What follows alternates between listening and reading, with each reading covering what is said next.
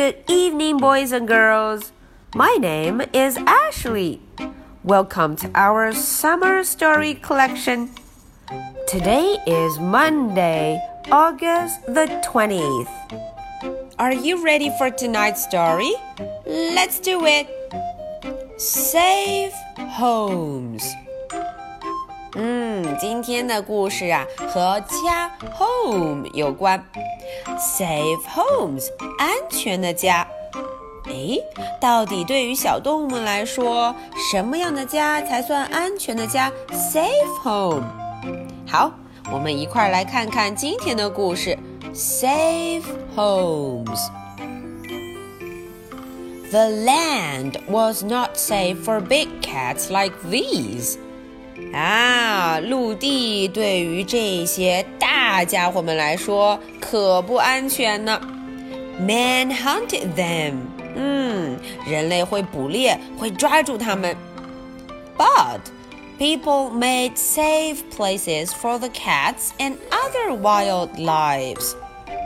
可是呢，人类也会为一些动物，比如说 cats 猫，还有其他的野生动物，建造一些安全的地方，让它们生活。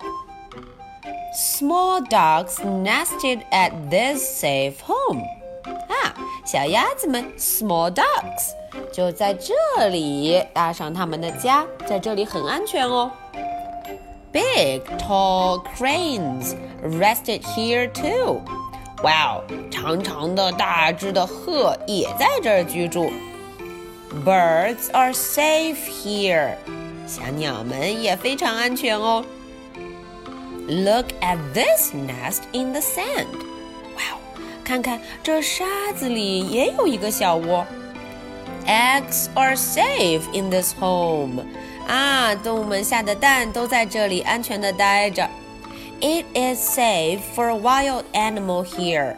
哦，对于野生动物来说啊，这里再好不过了。Look, what have they spotted? 哦，看看发现什么了？They have a safe place. 啊，这些山羊也找到了安全的地方，safe place. They have rocks where they can hide. 哦，他们呢找到了很多的岩石 rocks，他们可以躲在后面哦。People went to the safe places，人们也会去安全的场所。They also stopped at this pond。可是啊，到了这样的池塘旁边，人们就会停下来了，所以这里面的动物就安全了。Fish and frogs are safe in this pond。 嗯，小鱼 fish，青蛙 frog，它们就非常的安全。People had fun at the safe places，人们呢在这些 safe places 安全的地方玩得很高兴。They looked at ducks and cranes。哦，他们会看看这些 duck 小鸭子，也会看看 cranes 鹤。They spotted fish and frogs。 啊，他们还会发现很多动物，比如 fish，比如 frogs。All right, so this is the end of the story. Now let's read it together. 我们一块来读吧。Safe homes. The land was not safe for big cats like these. Men hunted them but people made safe places for the cats and other wildlife. Small ducks nested at this safe home. Big, tall cranes rested here too. Birds are safe here. Look at this nest in the sand eggs are safe in this home.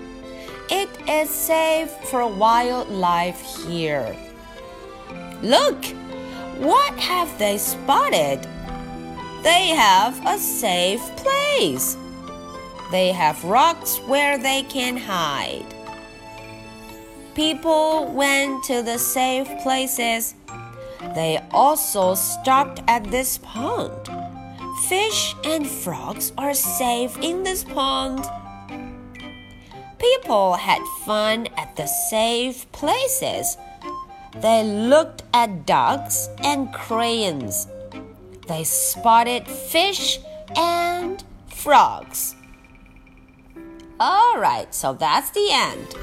Now, are you ready for my question? Which animal do you like best in this story? 在这个故事中有非常多的小动物，你最喜欢的是哪一位呢？Okay, so if you know the answer, please don't forget to put it in your reading log. So this is the story for Monday, August the 20th. So much for tonight. Good night. Bye.